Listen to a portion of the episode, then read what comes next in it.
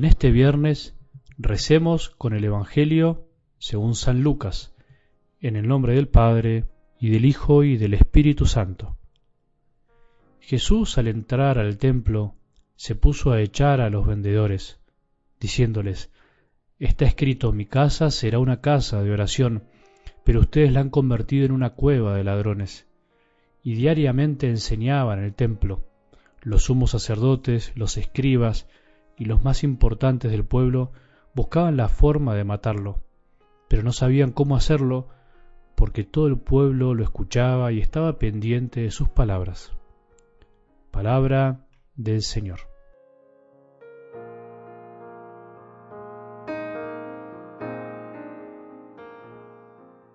En estos días, durante esta semana, estuvimos introduciendo la meditación al Evangelio de cada día con algunas palabras del Papa Francisco que creo que nos ayudan a seguir día a día aprendiendo a rezar con algo del Evangelio, a relacionarnos más personalmente y con más amor con aquel que sabemos que nos ama, como decía Santa Teresa de Jesús.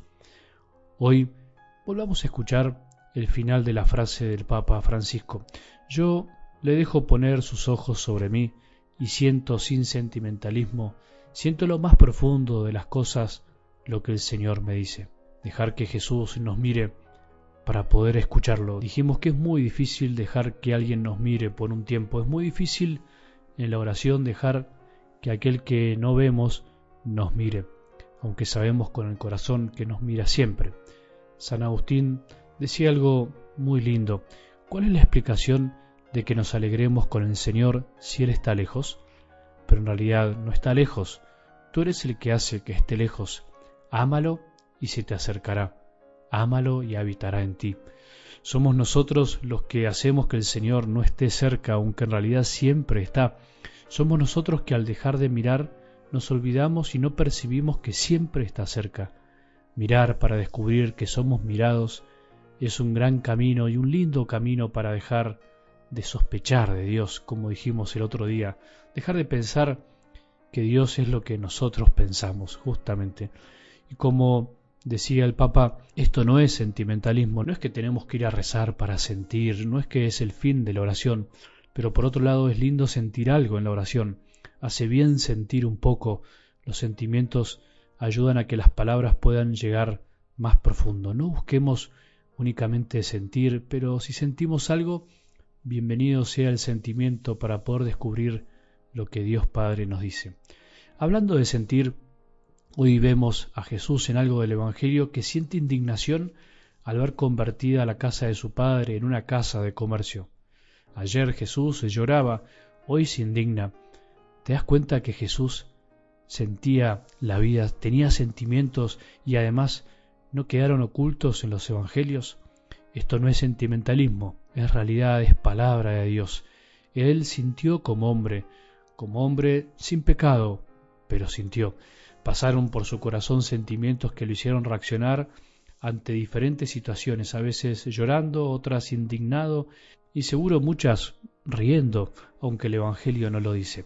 Pero su corazón siempre estuvo ordenado, sintió, pero no fue esclavo de sus sentimientos, sino que sus sentimientos eran auténticos y mostraban perfectamente lo que su corazón vivía y pensaba. No tenía el corazón dividido como nos pasa a nosotros, que a veces ni sabemos por qué sentimos lo que sentimos, ni entendemos por qué muchas veces pensamos lo que pensamos.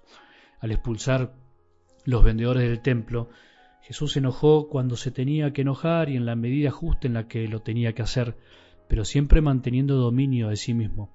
A nosotros nos cuesta muchísimo vivir ese dominio de nosotros. A veces nos enojamos cuando no nos entendemos, a veces nos enojamos cuando no nos tenemos que enojar, o nos enojamos demasiado para lo que realmente pasó, o bien no nos enojamos cuando nos deberíamos enojar. El sentimiento de enojo no es ni malo ni bueno en sí mismo, no hay que tenerle miedo al enojo, hay que aprender a escuchar el corazón y a equilibrarlo. Una vez un sacerdote me decía, no mates un mosquito con un cañón, como diciendo no gastes demasiadas energía, ira, cólera en cosas que en realidad no son para tanto cuánta energía y tiempo perdido en enojos sin sentido que en el fondo provienen de nuestro orgullo herido, de nuestra baja autoestima, de nuestra soberbia. Y al contrario, cuánta pasividad y pusilanimidad ante las cosas que nos deberían mover un poco más el corazón.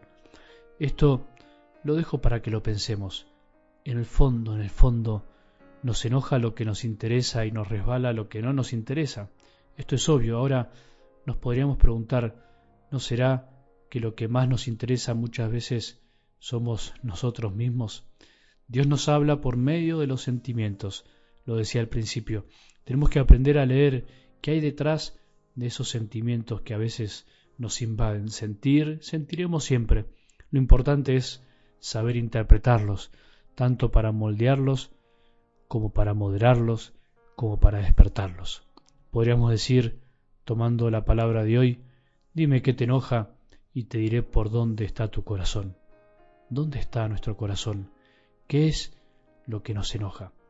Que tengamos un buen día y que la bendición de Dios, que es Padre misericordioso, Hijo y Espíritu Santo, descienda sobre nuestros corazones y permanezca para siempre.